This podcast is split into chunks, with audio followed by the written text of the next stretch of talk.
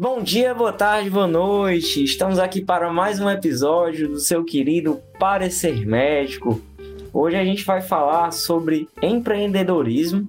É um dos temas do cotidiano, né, da, da repartição do cotidiano que a gente deixa aqui para falar no podcast, tá? E hoje estamos com um convidado, um convidado muito especial, é, um convidado aí multifacetado que sabe fazer várias coisas, né? Desde de consertar um, uma porta ou colocar uma porca em algum lugar, seja ele qual for. Parece, parece que esse cara faz medicina também, viu, Ica?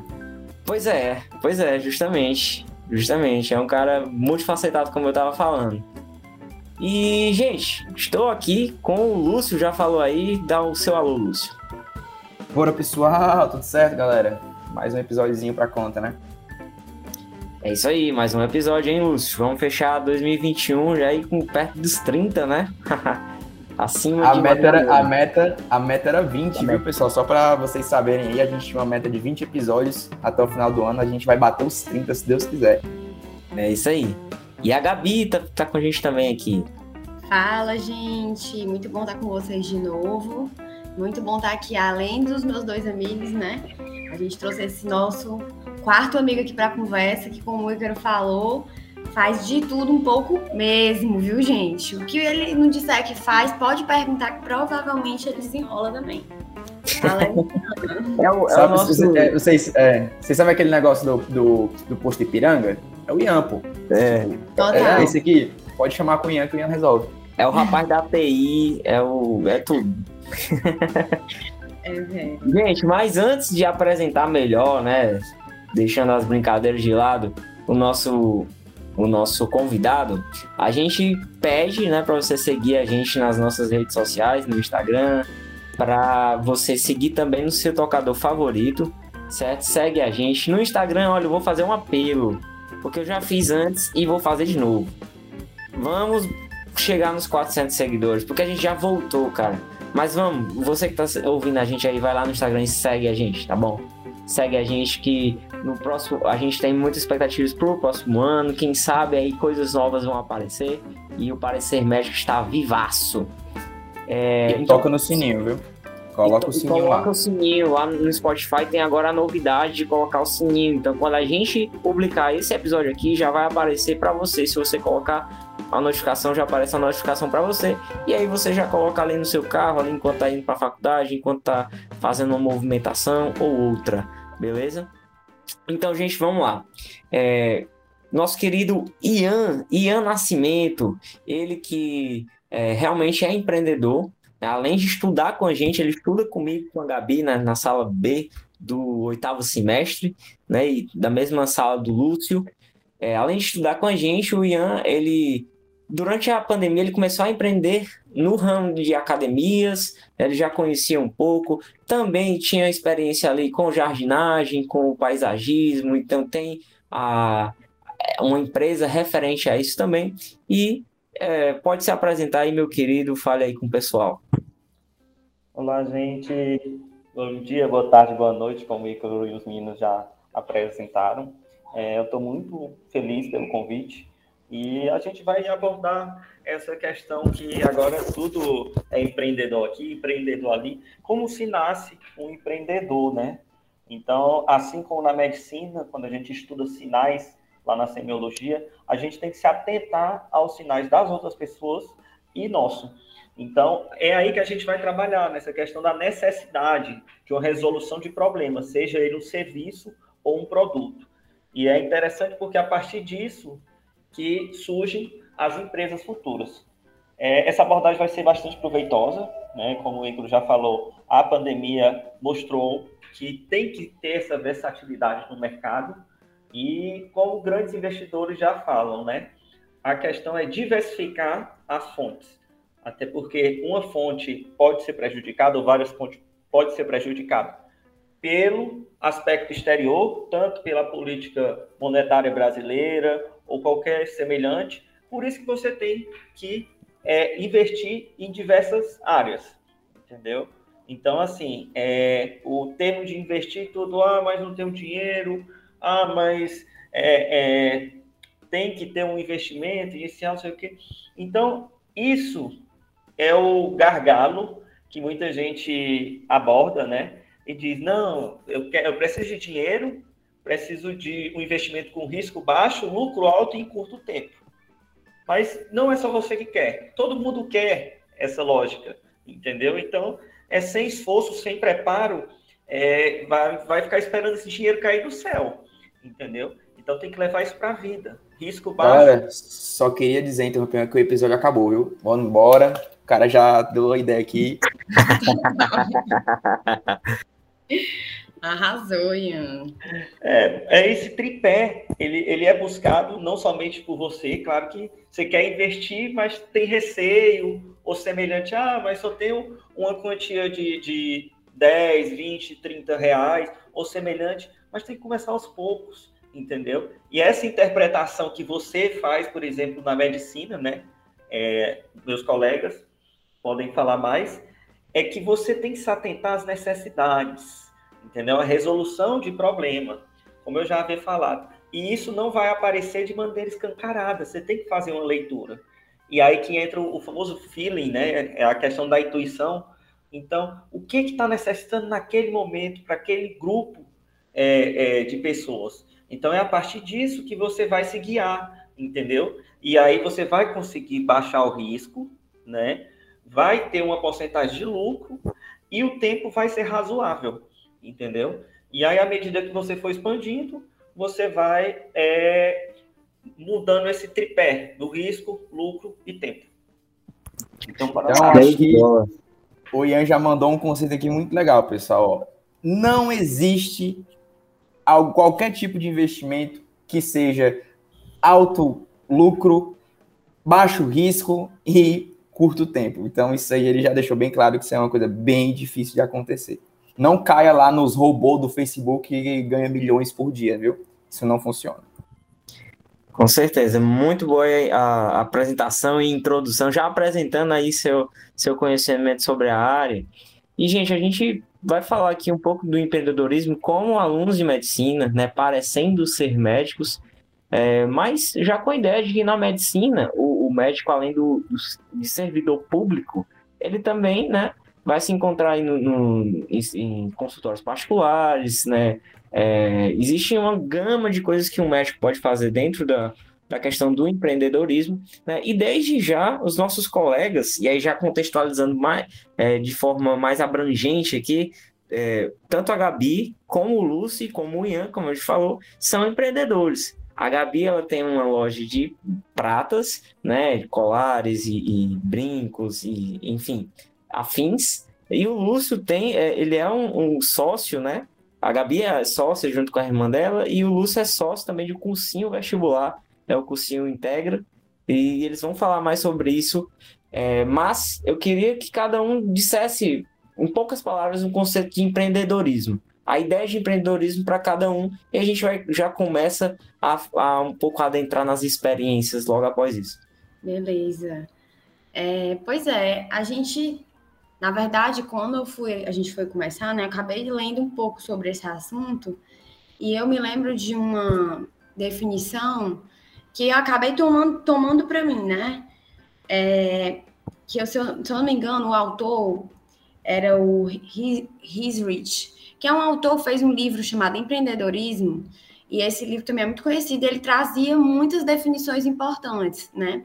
E ele comentava que é, esse processo de criação né, do empreendedor, que o empreendedor pode ser qualquer tipo de pessoa, pode ser um estudante de medicina, pode ser é, um enfermeiro, pode ser uma secretária, um mecânico, um vendedor, e que essa pessoa ela precisa ter criatividade, dedicar um tempo e um esforço é, que seriam necessários e assumir os riscos que o Ian colocou aí, eu acho que as palavras dele conseguiram resumir bem o que seria o empreendedorismo. Então, colocando, sabendo que você vai assumir riscos, né, psicológicos, econômicos, e que isso vai trazer os futuros benefícios, né?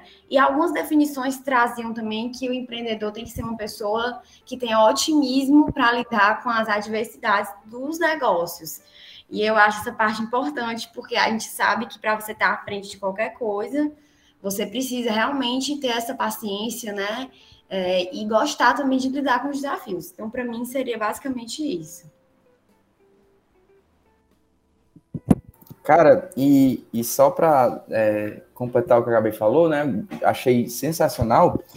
E duas, dois, dois pontos de um empreendedor que eu acho que são. Cara, assim, é muito difícil você definir o que, ah, vamos dizer o que é empreender, né? Você tem a, a definição técnica e tal, mas eu acho que envolve também muito vivência e aquilo que a gente percebe com as pessoas que a gente convive, né? Que a gente sabe que tem essa veia. Primeiro, eu acho que existe um, um ponto que é o princípio da frugabilidade. Aí, que porra é essa, né, Lúcio? Cara, pois é, é um autor que descreveu esse princípio, não vou aqui adentrar muito conceitual, mas basicamente o que ele diz? Faça mais com menos. E eu acho que isso é a habilidade de um bom empreendedor. Conseguir fazer mais com menos. Inclusive, como ele já falou, no Integra, eu sempre tentei buscar isso, né? Tentar fazer mais com menos na medida do meu possível e na medida da quantidade que eu tenho para colocar em risco. Né? E outro é que, cara, isso na verdade não é só empreendedor, isso é todos nós aqui, é, qualquer pessoa, inclusive o Ícaro, que agora entrou, viu, pessoal? O Ícaro agora ele tem os sanduíches do Ícaro, viu? Então, quem tiver na faculdade lá escutar ele, pode ir atrás para comprar. é o sanduíche do Iquim, viu? É isso aí. É o sanduba do Iquim.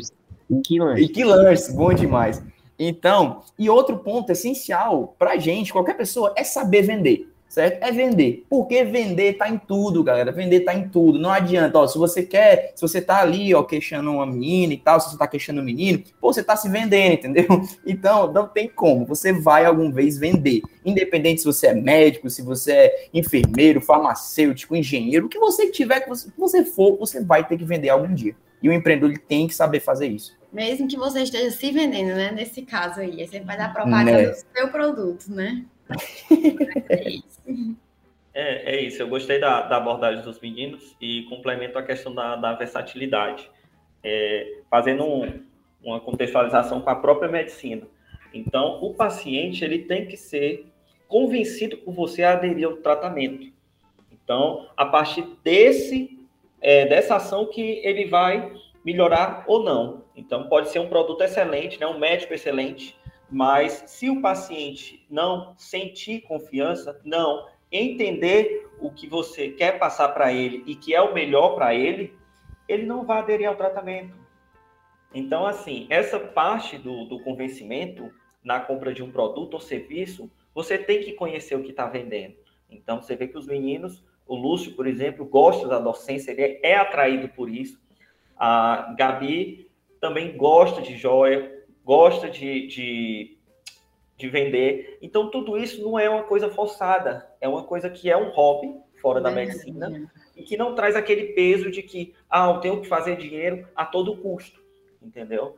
Eu pego como exemplo o início do, do julho, de julho do ano passado, eu comecei a vender umas plantinhas num potinho de isopor, entendeu? Eu vi que o potinho era bonito, né, um isopor mais durinho, e aí eu fui colocando, pegando três, quatro mudas de cacto e colocando na terra com um pouco de adubo e anunciei, entendeu? Então, assim, é a partir disso que nasce o, o empreendedorismo. É, as pessoas, elas gostam muito de coisas já montadas, né?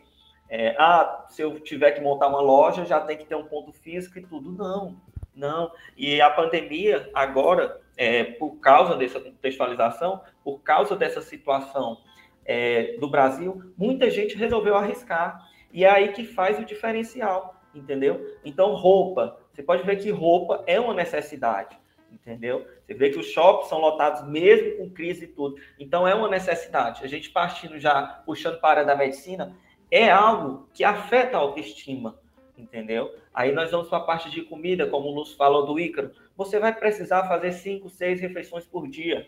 E isso é todo dia. Então, tudo tem um porquê, sabe? Tudo tem um porquê. Cabe a você buscar o porquê e conseguir resolver esse problema. Que aí que tá. Ah, mas o produto é muito bom, só que não vende. Então, realmente, você está sabendo vender ou é culpa do produto? Aí que eu vejo essa coisa parecida, né? Essa abordagem parecida na hora do convencimento do paciente ao tratamento. O médico pode ser excelente, entendeu? A, o tratamento também pode ser excelente, pode ter um custo-benefício muito bacana, Mas se você não conseguir convencer o paciente, passar confiança para o paciente, não vai dar certo, vai ser uma consulta abortada, não vai ter o efeito esperado por você e nem pelo paciente. Só um adendo que eu falou aí que eu achei interessante é que o que eu percebo, né? Mas muita gente tem medo de feedback. Tipo, no sentido que não quer, por exemplo, a história do produto. É o momento de você refletir, cara, será que sou eu que não estou sabendo? Ou será que meu produto realmente é, é, não é bom? Porque tem essa possibilidade, né? E muita gente não gosta de receber feedback, tipo, o cara não quer saber, ah, será que o serviço que eu estou prestando realmente é bom?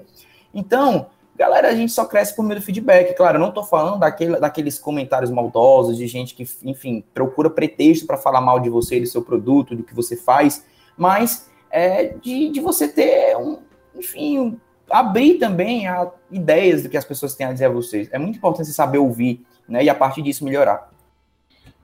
Gente, eu queria só acrescentar uma coisa que o Ian estava comentando. achei muito legal ter falado isso, porque eu acho que é um ponto importante essa questão de você gostar, de você acreditar no produto que você vende, como ele comentou, né? Isso serve para a medicina, serve também para quando a gente abre negócios de produtos, né? Que não sejam serviços.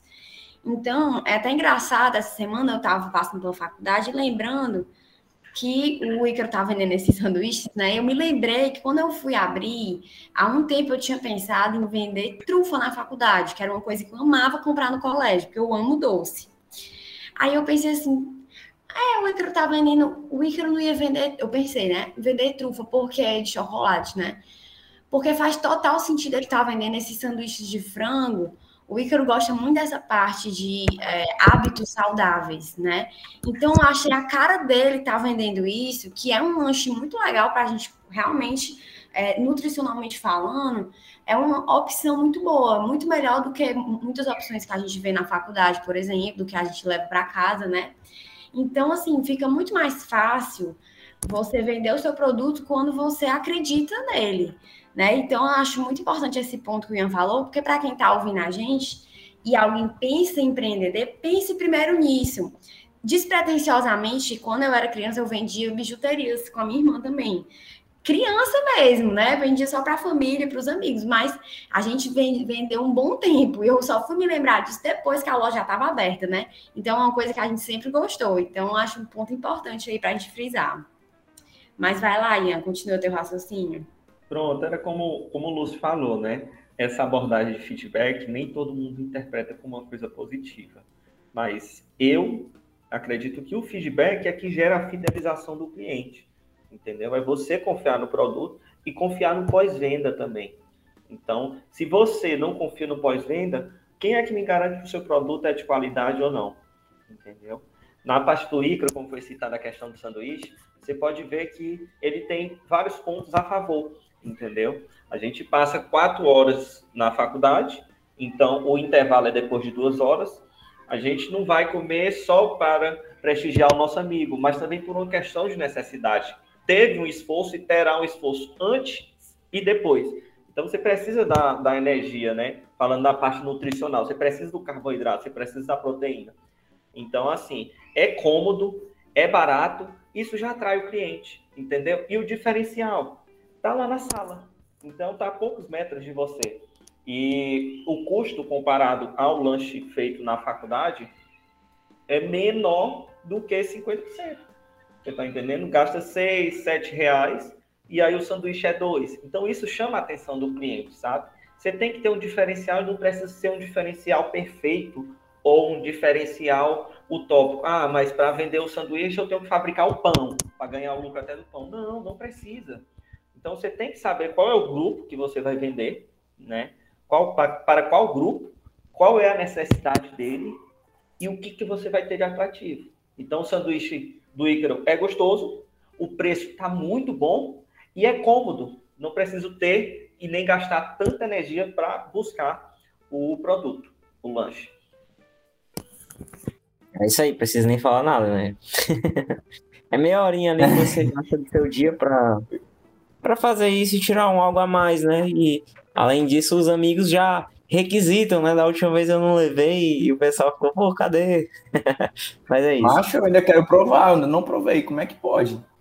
Só um, e continuando, pronto, justamente eu acho que o Ícaro vai se colocar no lugar agora, né? Eu acho que um problema de muita gente que quer começar a fazer alguma coisa na faculdade, e pessoal, eu tô, falando, eu tô falando aqui, mas, por exemplo, no, no, meu cursinho, ele, sei lá, tem 10, no máximo 10 alunos, que a gente dá aulas é, é, individuais e tal, não sou aqui nenhum magnata da educação, não, tá? É, eu sou, tô falando porque eu comecei mesmo, então a gente tá indo de pouquinho em pouquinho, devagarinho, a gente vai crescendo, aumentando cada vez mais o número de alunos. Mas uma coisa que eu percebo e vejo é, que muitas pessoas que buscam fazer alguma coisa extra na faculdade, seja, enfim, diferentes motivações, é que o pessoal, ele. Isso é um problema geral, eu acho, de começar. Ah, só posso começar quando tiver perfeito. Né? Ah, não, só vou começar quando eu tiver com o nome da marca, só vou começar quando eu tiver tudo pronto para começar. Né? E, e tem um. Eu escutando, eu escuto vários podcasts, tem um podcast que eu escuto que é o do Thiago Nigro né? Thiago Nigro, você já deve escutar, o Primo Rico, né? E, enfim, ele é uma das minhas inspirações quando eu falo de investimento, quando eu falo é, de próprio empreendedorismo, um cara sensacional nesse ponto. Então, uma das coisas que a empresa dele faz, que é o Primo Rico, um dos princípios da empresa, né, é justamente velocidade. Aí eu, eu escutando lá, eu fiquei, caramba, velocidade, mas por quê, né? Porque, por exemplo, tem outra empresa que coloca ah, excelência é o nosso princípio. Aí eu fiquei, aí ele explicando, ele falou, ó, oh, não, é porque aqui na empresa a gente quer fazer rápido, a gente quer fazer. A ideia vem, a gente faz. Entendeu? Eles não ficam esperando maturar a ideia, fazer o processo bem bonitinho, eles não buscam, o princípio deles não é excelência, porque excelência ela demora, ela custa tempo. Eles não, o princípio deles é, claro, ter um padrão mínimo de qualidade, mas com velocidade, colocar para frente. E eu acho que se a gente pensar um pouquinho desse jeito, né, começar a fazer mesmo que imperfeito, eu tenho certeza que o número de gente que vai tentar botar alguma coisa, fazer alguma coisa diferente na faculdade vai aumentar bem mais. Beleza? Eu acho que isso faz total diferença. Pois é, pessoal. Então a gente falou aqui várias, várias nuances aí. O pessoal se apresentou também na, na questão da, da experiência, né? Cada um com seu lugar aí dentro do empreendedorismo. Mas vamos falar sobre as dificuldades. Ian, é, queria que tu começasse aí a falar, cara, o, o quão difícil ou o, o, o quão é desafiador para ti fazer medicina, que a gente, todo mundo sabe aqui, nosso público sabe, é um curso que demanda muitas horas, né? A carga horária é alta, além de, de que temos atividades extracurriculares e tudo mais. E aí associar isso ao empreendedorismo, o quão difícil é isso? Pronto. É interessante esse ponto, como eu já fiz a abordagem com os meninos, é, por que, que você está fazendo isso, né? É, eu cursei direito antes e agora estou na, na faculdade com os meninos. Então, eu gosto de desafios, entendeu? É uma coisa que me motiva, é uma coisa que me deixa entusiasmado.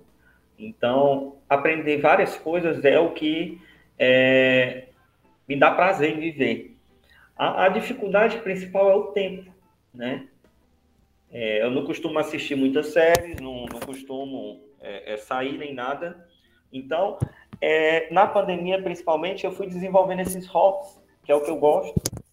Então, assim, é, se vai puxar para algum ramo, se você quer algum tipo de negócio, não precisa pensar grande, entendeu? Então, estava lá, é, como eu já havia falado das plantas, estava lá com um copinho de isopor, adubo e uma plantinha, uma muda de planta. E aí o diferencial das plantinhas foi o quê? Você selecionava quatro, a gente entregava gratuitamente. Eu mandava foto, você selecionava, marcava um X e a gente ia entregar gratuitamente. É, e aí, por que, que muita gente comprou planta? É uma febre, entendeu? Principalmente na pandemia, você tinha que buscar alguns passatempos, né? Porque tava aquele todo aquele envolvimento psicológico, você tinha que fazer algo. Então, você ficou mais tempo em casa, você teve é, essa observação de que cuidar de plantas era algo prazeroso, entendeu? Então, durante a pandemia, você estava lá com mais tempo livre, queria estar também perto da natureza, mesmo que seja forçado, né? Porque você tinha que ficar em casa por causa do lockdown. Mas, enfim. E aí, com esse diferencial de não precisar a pessoa sair e deixar lá na casa da pessoa, um custo gratuito, né? Com custo de transporte gratuito, foi o diferencial das plantinhas.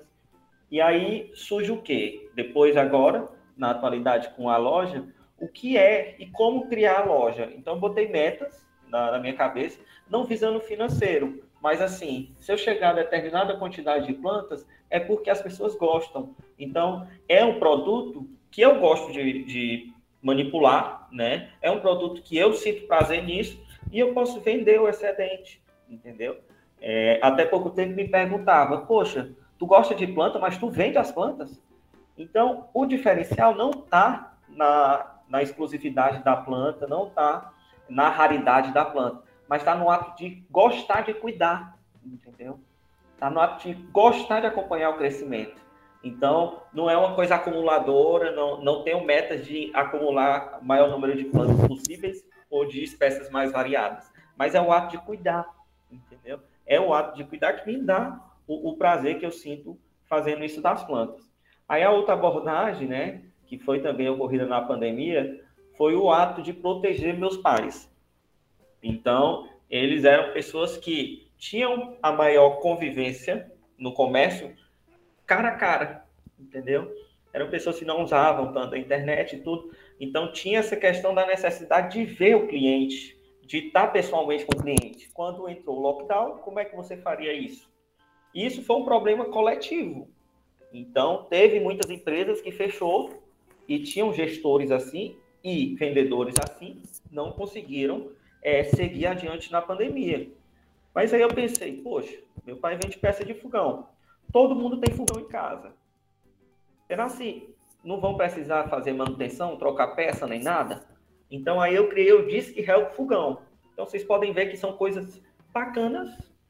Não precisa ser uma intervenção magnífica, não precisa ser uma coisa de outro mundo. Mas qual era o diferencial? Era entregar na sua casa durante o lockdown em menos de 24 horas depois que você mandasse a foto. Então, isso da comodidade, isso da versatilidade era o diferencial. E aí chegou um ponto que ele estava conseguindo é, uma renda maior na loja fechada do que na loja aberta, entendeu? Isso você aplica em qualquer negócio, sabe? A gente fez o básico, que é o quê? Atender bem o cliente e resolver o problema dele. Então, às vezes, as pessoas se perguntam, ah, por que, que eu não estou vendendo? Ah, por que, que eu montei aqui, o meu produto é bacana, não estou vendendo. Então, se coloca no lugar do cliente.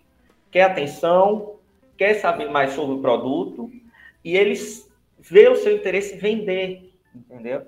Então, muitas coisas lá do, do fogão, a moça perguntava, oh, esse fogão cabe no, no meu aqui, essa tampa? Então, é essa atenção, entendeu? Você deixar o cliente à vontade. É do mesmo jeito na Gabi, então tem lá as joias, e aí a cliente pode até perguntar, poxa, mas fica bonito em mim e tudo. Essa parte de comentar, é, a Gabi vai dizer lá, o seu tom de pele combina com tal, com tal. Então, essa atenção é que faz a diferença. É você não, não transformar só em uma venda, é só em uma conversão. É tipo, ah, vou vender e tá bom, não, não aceito nem nada, não dou garantia nem nada. Então, você só faz uma venda, entendeu? Mas esse ato de ser atento, ser atenta, atender bem, faz o diferencial demais. E é o básico. Então, eu vejo muita gente lendo livro por, ai, os 10 pecados capitais do marketing, ai, como vender mais, ai, espírito de liderança. Então, tem que fazer o básico, entendeu? Essa literatura ajuda, ajuda demais, mas você está fazendo o básico porque é aí que o cliente vai continuar sendo seu cliente, ele não vai ser só uma venda, entendeu? Então, é isso que eu sempre abordo, sempre tento reciclar. Nunca pegar intriga com o cliente ou semelhante. Ah, você está comprando o produto e vai ser só isso mesmo. Tem Você tem que passar essa confiança para o cliente. E para isso, você precisa confiar em si e precisa confiar no produto que você está vendendo. Verdade, muito interessante trazer essa questão, né, de você é, ter um diferencial é, com as pessoas que você está atendendo, né? E a gente vê que está é, trazendo para essa questão. Vou até, vou até antes de falar o que vou falar, ler aqui duas perguntas que botaram no nosso Instagram, que tem tudo a ver com isso. É, perguntando quais eram as dificuldades de empreender e atuar como médico, sendo um profissional de excelência. E a outra, o que mais dificulta o médico se tornar empreendedor. É, então, assim, no caso, a gente vê que essa fazendo um paralelo com o que o Ian falou o que as meninas perguntaram aqui no nosso Instagram, é, a gente oferece aquilo que a gente pode dar de melhor, né? Então, eu acho que a chave, no nosso caso aqui, como nós somos estudantes de medicina, como a gente falou, que é um curso que já demanda um tempo, né, e tudo, é a gente oferecer aquilo que a gente sabe que a gente já pode, é, que a gente já pode dar, que a gente pode realmente realizar. E no momento que a gente faz isso, a gente vai conseguir atender o cliente da melhor forma. Então, assim, por exemplo, na minha loja, eu só entrego em Fortaleza e em Sobral. Não mando para o Brasil todo. Aí, às vezes, tem gente pedindo para a gente mandar, por quê? É, porque tem alguns motivos, né? Tem a questão do frete e tudo, que custaria mais caro para o cliente, dependendo, talvez não valesse a pena. Se o pós-venda se a cliente, a gente dá garantia, como a gente falou, a gente vende joia. Então, se o cliente precisar fazer uma troca, se ele quiser é, é, trocar a mercadoria, tiver qualquer problema, a gente vai ter que atender. Então, assim, a gente abriu um negócio e pensou, a gente tem disponibilidade de tempo e disponibilidade emocional para resolver esse tipo de problema? Tem. Beleza, não tem, então não faz. E no momento que você é sincero e entende aquilo que você consegue fazer, e é isso que você oferta para o cliente, com certeza não vai haver decepção nenhuma. Porque pior do que eu chegar para um cliente de, do Rio e dizer que eu não mando deixar no Rio, é eu mandar deixar ela ter um problema e eu não resolver. Né? Então, assim, eu acho que isso cabe aqui para a gente, porque como estudante de medicina, como as meninas perguntaram, é, eu não vejo hoje nenhuma, eu acho que uma dificuldade da gente para empreender também são os estereótipos é, da sociedade, né? Eu não sei os meninos. O Lúcio até trabalha com educação. Mas no caso do Ian, que é, se, se, assemelha mais a mim, né? Que o, o Ian, gente, ele tem essa questão da loja do fogão com o pai dele, tem das plantas, ele faz equipamentos de academia e a família dele tem uma academia que ele também ajuda a gerenciar, certo? Pode até ser que eu esteja esquecendo de alguma coisa. Mas assim. É... As melhores lojas e academia de Sobral, viu, pessoal? Maravilhoso. Pois Ei, então... Mas já tá, os equipamentos do Ian já estão em algumas academias, inclusive na que eu, na que eu treino, viu? Lá na Top Fitness já tem Gym Parts. Olha aí, da Romana Academia para Sobral todo, de Sobral vai, vai para Fortaleza, depois vai para o Brasil todo. O Ian é é desenrolado. Mas assim, gente, é isso é para mostrar que o que a gente trouxe, traz são coisas que não tem a ver com medicina. O que eu vendo, o que o Ian vende, não tem nada a ver com medicina. E a primeira dificuldade também é encarar um pouco o julgamento das pessoas, né? Tipo, fulano, tu faz medicina, é, tu tem tempo para cuidar dessa loja? Tem certeza? Folga no teu curso, né? Ian, mas tu tem certeza? Mas, gente, é, cada pessoa traça suas prioridades, né? No meu caso, quando eu comecei, eu disse, a minha prioridade, e eu comecei na pandemia também, muita gente, muitos negócios fecharam e muitos negócios abriram durante a pandemia, né? É, então, assim, é, querendo priorizar a faculdade, e isso é possível quando você faz o seu máximo dentro das suas limitações. Então, como eu falei, eu acho que o, a principal dificuldade é vencer essa questão do que as pessoas comentam, às vezes um familiar, um amigo e tudo, e você, não, vou fazendo do meu jeitinho e tal, e a coisa vai dando certo, e você faz tudo no seu ritmo, prometendo só o que você pode cumprir, e desse jeito você vai agradar o seu público e também vai conseguir gerenciar as suas coisas com muita tranquilidade. E como o, o escritor né, do livro que eu falei, o Dr. Hirsch, ele fala, né? Você precisa também ter otimismo para lidar com os desafios. Então, isso aí é primordial. Mas acho que é isso, né? O que mais, meninos, vocês veem de dificuldade dentro da nossa área para abrir os negócios? É, pois é, como foi falado, já vou falar um pouquinho do meu contexto, que é um pouquinho diferente do contexto do Ian e da Gabi. Né? Eu só queria comentar algumas coisas que eu achei bem interessante é, com relação ao que os meninos falaram. Primeiro, com relação ao atendimento ao cliente, né? Porque, é, pessoal, vocês têm que. Assim, eu tinha até uma visão um pouquinho distorcida disso, mas vocês têm que entender que o paciente de vocês no futuro, se você for o médico, ele vai ser seu cliente. Certo? Inclusive, eu, eu pensava que era errado, mas não é errado você chamar o paciente de cliente, beleza? Então, esse é um primeiro ponto, né? Que existe um estigma que eu acho que a gente tem que tirar isso, né? Com o passar do tempo. Outro é com relação ao atendimento desse cliente e a personalização que você vai dar esse atendimento. Porque, cara, eu acho que não tem nada pior do que você fazer um atendimento mecanizado. Tanto vocês falaram aí sobre como melhorar esse atendimento ao cliente, o pós-venda. Se vocês pararem para pensar, pessoal, a gente acha estranho quando a gente é bem atendido. A gente fica, caramba, porra, olha isso aí, eu fui bem atendido. Olha, caramba, se liga nesse vendedor. Então você fica, você acha estranho, é, é, causa estranheza ainda hoje você ser bem atendido. É como se você, o cara faz o, como Ian falou, é o, é o simples, é o básico, você atender bem, e a gente fica surpreso com isso, entendeu? Coisa que não era para acontecer, né? É, e outro ponto que eu queria só comentar é com relação à consciência de si. Eu acho que é muito importante você entender.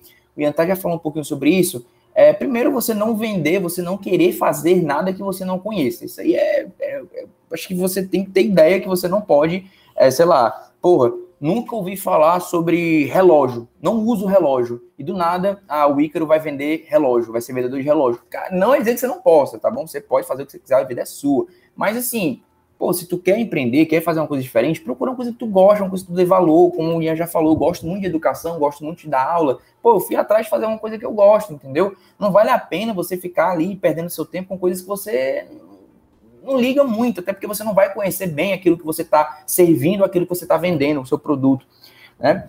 E, e com relação ao meu contexto e as minhas dificuldades, eu acho que concordo com tudo que os meninos falaram, né? Com relação, acho que com o tempo, com certeza, é um dos maiores obstáculos, um dos maiores empecilhos que, que um estudante de medicina pode enfrentar, seja como estudante, seja como médico, né? E e como eles falaram, o meu, o meu, minha situação é um pouquinho mais tranquila, eu acho, com relação a viver esse ambiente acadêmico e educacional, porque acaba que eu consigo lidar bem com isso. Inclusive, tive alunos já estudantes de medicina é, que eu consegui lidar, porque até eu dando a aula, eu revisando, eu conseguia ainda revisar e tirar proveito, ou seja, o aluno tinha o proveito dele, que era a aula, que era o conteúdo, que era a ajuda que ele precisava naquele momento, e eu conseguia revisar as matérias da faculdade, por exemplo. Né? E aí isso foi aprofundando, e hoje em dia a gente dá aula de quase tudo. Né? Claro, não sou, não sou eu que dou aula de quase tudo, mas a gente dá aula de física, a gente tem professor, dois professores de física, a gente tem dois professores de matemática, temos professores de redação, temos é, dois professores de biologia, né? E, e a gente foi crescendo e está cada vez mais dando aula, e hoje a minha prioridade maior, além de dar aula, claro, é organizar tudo isso, né? Inclusive, o Ian já foi nosso professor, o Ian já deu aula de redação pra gente, pra vocês verem, o Ian tá em todos, entendeu? O Ian tá em tudo buraco, assim, você vai virar na esquina, pro Ian. É, mas, então, hoje em dia eu acho que o meu maior desafio é ter, porque, cara, você tem que ser organizado. Gabi, o Ian, o Ícaro agora, você tem que se organizar. Não adianta você querer meter a louca e, pô, não, eu vou aqui seguir, vou lembrando as coisas de cabeça. Cara, vai dar merda. Vou, já vou adiantando, vai dar merda. Você tem que saber se organizar. Então, se você é uma pessoa organizada, desorganizada, pessoa que nunca se tocou de querer. Enfim, cara, antes de começar, tenta mudar isso. Você, pelo menos fazer a tua organização funcionar para que tu consiga colocar o teu projeto, a tua empresa, seja o que tu tiver, direitinho. Porque se tu não for organizado, em algum momento vai dar merda. Até porque quando a gente lida com dinheiro, e principalmente dinheiro dos outros, velho, isso é muito perigoso. Então eu acho que é, e só mais o último adendo é que uma coisa que eu sofro, isso é muito meu, né? Eu acho que é, por eu ser estudante de medicina e dar aula, às vezes surge um, um, alguns é tipo, ah, esse cara vai dar aula. E eu acho que tem muito isso, sabe? Ah, quem é esse doido para dar aula de, de fisiologia humana, entendeu? Não sei se vocês já passaram por isso. Até quando já se tiveram uma experiência de monitor, coisa parecida, tipo, ah, quem é esse louco aí que vai dar aula de farmacologia no tempo do Ícaro lá, que dava, dava os, né? A gente sempre, você sempre tem esse sentimento que você não é o suficiente para fazer aquilo, mas galera, confie em vocês e vai para cima que, que em geral dá certo. Verdade, e essa questão da organização que o Luz trouxe, gente, é que é fundamental e é uma coisa que, ó, o trabalho que dá é no começo porque depois é igual a organização de casa. É, aqui eu sou organizada.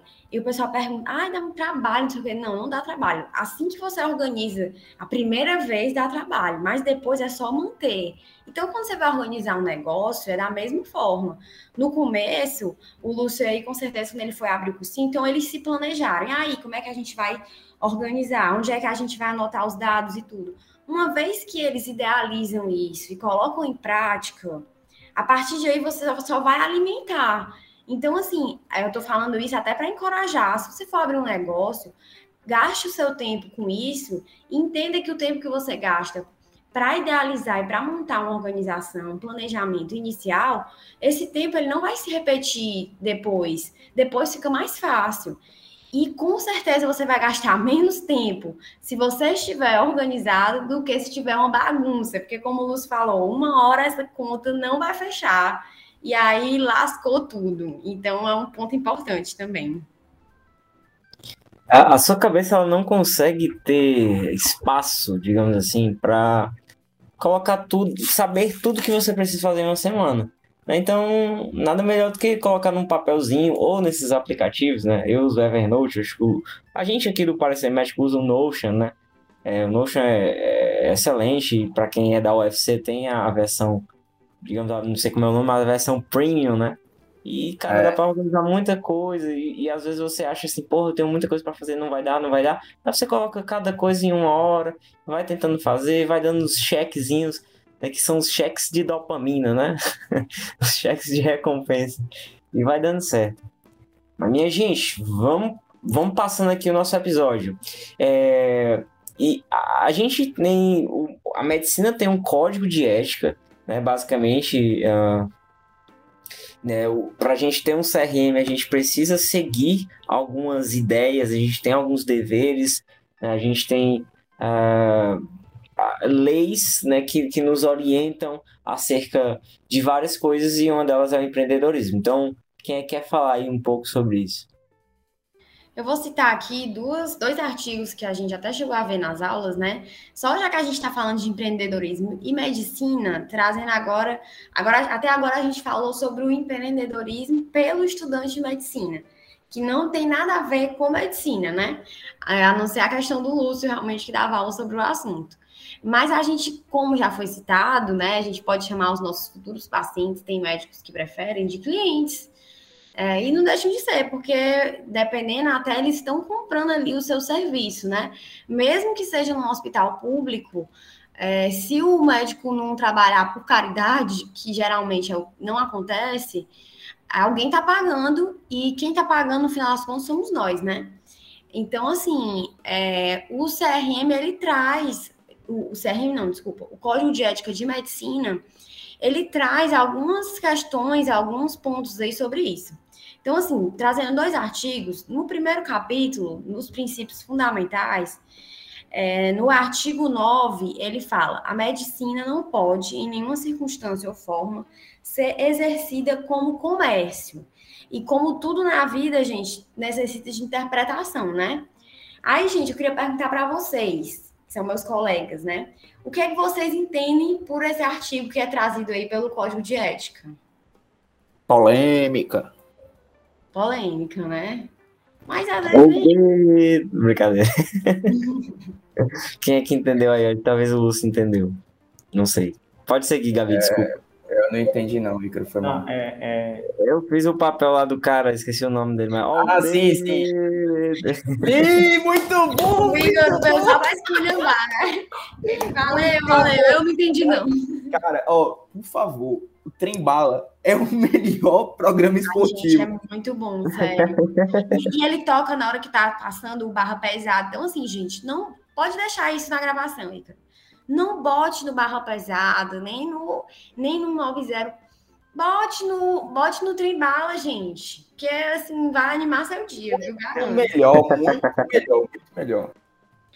Bora, Ian. Fala aí, Ian, pra gente. Se o Ian não souber, eu digo, viu, gente? A questão do código de ética? É, o que é que você interpreta por esse artigo que fala que a medicina não pode ser exercida como comércio? Pronto. Aí é a questão da abordagem, né? É, a prioridade é atendimento. O dinheiro é consequência, o pagamento da consulta é consequência. Eles colocam aí para que não visem isso, entendeu? Todos os caminhos não seguir só para um pagamento, entendeu? O pagamento é consequência de um serviço, de um produto, mas que não precisa ficar escancarado, não fazer Black Friday. Então, é uma coisa mais sensível, não é uma compra e venda, um ato só de repassar um, uma ação ou um produto, receber o dinheiro e pronto. Então, eu acho que no código aí de, de ética médica é mais essa pontuação, é mais essa questão prioritária, entendeu? De visar mais o lado humano, é, a resolução da, da doença do paciente, né? O acolhimento do paciente, do que priorizar a venda. Ah, você vai pagar aqui e o tratamento é vinculado a essa quantia. Isso deixaria as relações, é, o vínculo paciente-médico bastante abalado, que gera uma, dependência né, de, de pagamento. Ah, para ter isso, tem que pagar essa quantia, para ter aquilo, mais essa quantia. Então, isso sendo abordado fora do consultório e de maneira grotesca, acaba por influenciar no vínculo médico-paciente. Por isso que ele destacou aí.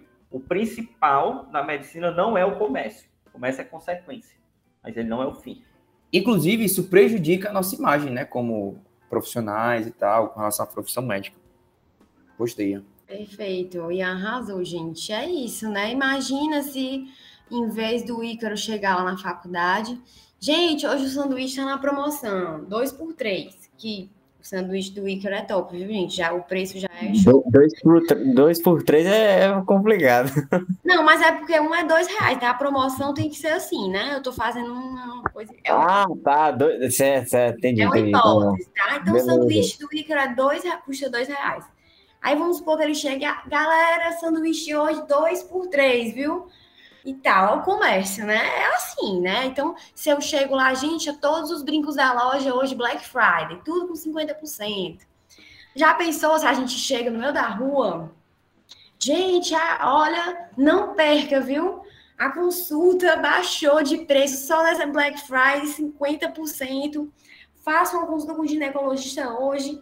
Então, assim, eu acho que quando o Código de Ética Médica traz isso, é exatamente como o Ian falou, é porque a gente está tratando aqui de um serviço essencial, né, e que lida com é, que lida com o consumidor final, que é o próprio ser humano, que não é um produto. Então, assim, a gente não pode tratar como a gente trata outras áreas. E isso, com certeza, serve não só para a medicina, obviamente, mas para profissionais da saúde de uma forma geral, né? se a gente fizesse essa promoção aí no meio da rua, ia ficar muito feio. Por isso que o código de ética traz isso. Porque, gente, bom senso, a gente sabe que não é todo mundo que tem, né? E o outro ponto, onde fala dos nossos direitos, no artigo 10, ele traz que a gente pode estabelecer os nossos honorários de forma justa e digna. Né? Então, assim, hoje a gente está vendo que a medicina, cada vez mais, muitos profissionais têm saído do convênio, têm migrado para o particular. E é, muitas pessoas, às vezes, trazem. Aí é, isso, isso é a minha interpretação, tá, gente? Traz, trazem alguns comentários. É, ah, não pode fazer isso, aquela história da medicina paternalista, né? É muito caro, não pode, tudo. Gente, é, e o médico é um profissional como qualquer outro que presta serviço, que não vai ter é, que não vai ter a questão comercial na frente do seu serviço, mas que é uma questão importante também, né? Então, assim, a partir daí, o que ele, o que ele vivenciou para ser o profissional que ele é hoje, tudo isso vai estar incluso, obviamente, no procedimento que ele realiza, na consulta que ele vai estar atendendo o paciente. Então, é um direito do médico colocar os seus valores de acordo com como ele acha justo.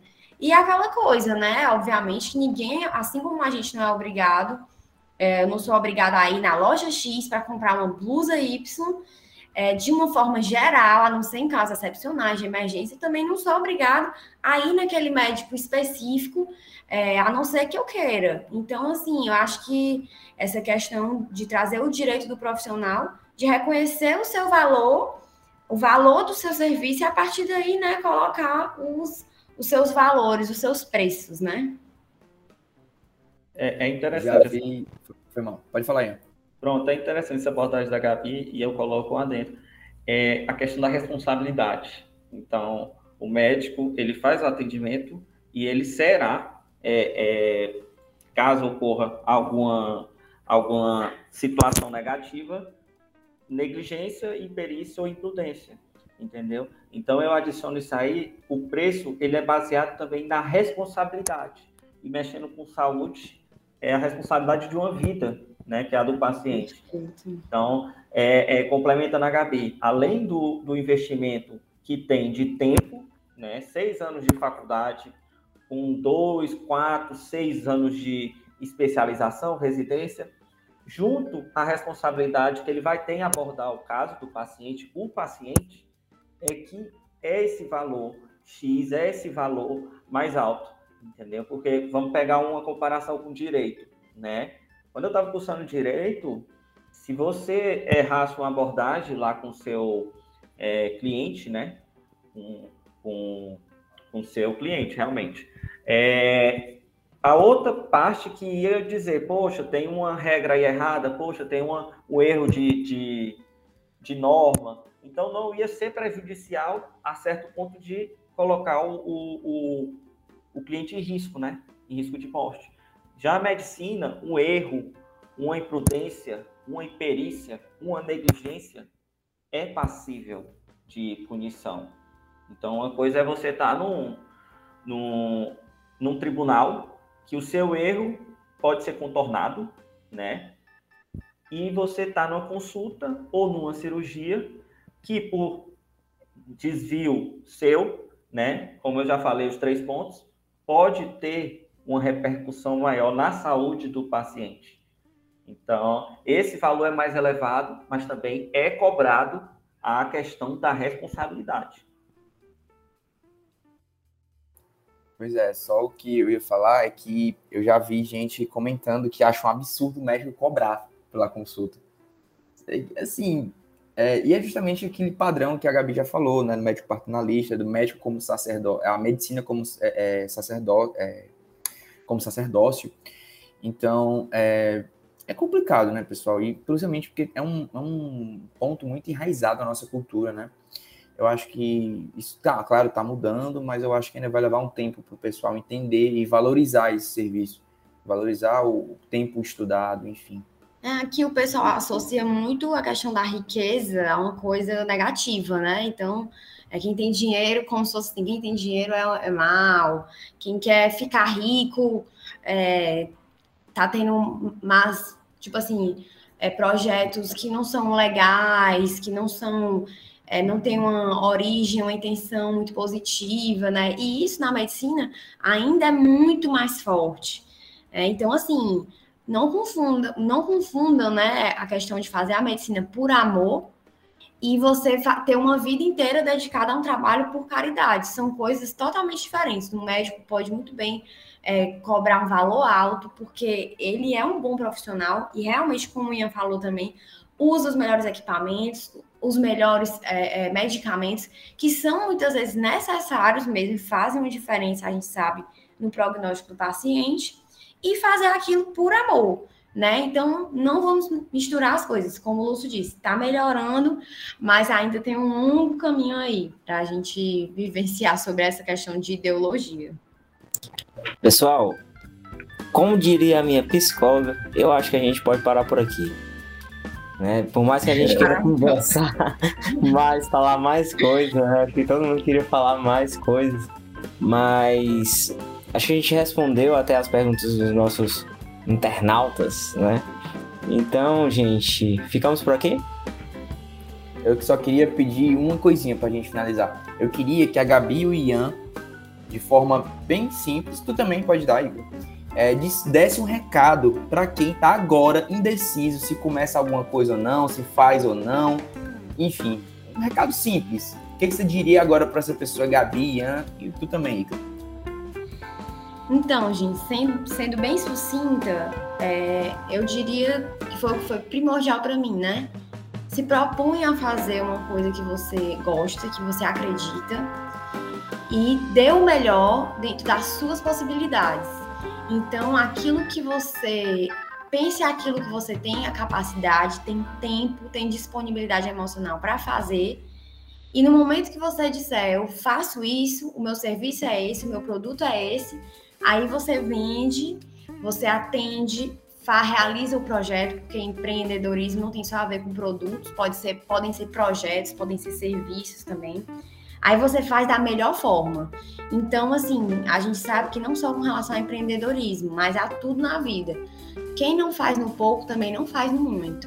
Eu vou esperar ser milionária para poder doar. Hoje eu não posso doar, eu não vou doar nada. Eu poderia doar um real, mas não, vou esperar eu ser milionária. Quem não faz no pouco também não faz muito. Então, nos negócios, isso se aplica também. Não se preocupe, como o Ian falou, ele começou só com um copinho de plástico e uma plantinha. Se você tem a vontade de fazer, pense naquilo que você consegue fazer e faça. Comece. Eu vou filosofar um pouco mais. Eu trago uma, uma frase comigo, né, uma frase bem simples, que é de um cantor que eu gosto, do Rodrigo Amarante. E ele diz: O erro é onde a sorte está. E realmente eu acho que é isso. Assim, muitas, muitas pessoas têm medo de errar, têm medo de não dar certo. Né? E o errar né, do, do, do, radical lá latino, né, errar é caminhar, é se colocar, é, vagar por aí. Então, se colocar uma situação em que você vai é, sem expectativas, mas mais centrado em você, sabendo o que você está fazendo e aquilo ali é por você. Você vai caminhar por você. Se o erro vir, talvez uma sorte também pode, possa estar por trás. A vida é assim. Então, a questão dos riscos que os meninos falaram, né, eu não posso falar muito, assim, é uma experiência muito simples, né, as que eu tive, vendi camisas na faculdade, tô tentando vender o meu sanduíche ali, ganhar uma graninha, né, mas eu deixo essa frase, sabe, o erro é onde a sorte está. Muitas vezes o erro é onde a sorte está. Então não tenha medo de errar. É, o erro também é aprendizado. O erro é humano porque o humano precisa caminhar, vagar por aí e se conhecer. É isso, gente. Para finalizar, para deixar por último o nosso convidado, já que o Ícaro trouxe a filosofada, também vou filosofar. Eu trouxe aqui uma frase de Sêneca, certo? Sêneca, filósofo estoico. É, que, que ele falava, e vai muito no, no que. Justamente, eu pensei nessa frase, justamente mais ou menos o que o Ícaro falou. A frase é a seguinte: abre aspas. Nem sempre podemos manter o mesmo ritmo, mas sempre podemos manter o mesmo caminho, beleza? Então, se é alguma coisa que você acredita, pessoal, ó, mesmo que o ritmo diminua, continua seguindo, beleza? Complementando os meninos, né? É, não espera o momento perfeito. Viver já é um risco. Então eu peço que você seja corajoso, que você arrisque. É, não precisa procurar palavras bonitas se arrependa por ter feito algo no futuro, né? Do que por nunca ter feito o que você queria fazer. A motivação é um ato de disciplina e esteja pronto para quando ela vier. Então, boa sorte, bons negócios e arrisque. Vá em frente. Não seja um covarde. Seja corajoso.